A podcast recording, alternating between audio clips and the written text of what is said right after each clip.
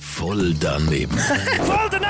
Garantiert voll doofe Antworten bei Energy Mein Morgen. Fabian Wernli nimmt uns heute Morgen mit ins Treibhaus. Jawohl. Was ist ein Treibhaus?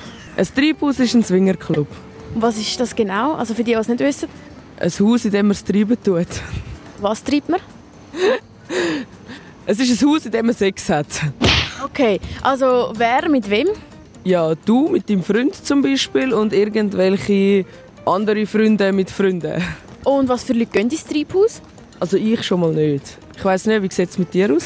Spinnst du eigentlich? Also ich würde selber nie in ein Treibhaus gehen, weil ich auch sonst daheim einfach Sex habe. Nicht, also muss ich jetzt nicht ins Treibhaus angehen oder so. Das ist eher gegen meine Religion, deshalb denke ich, würde ich das nie machen. Also ich tra- selber trage gerne Sachen mit Kreuz.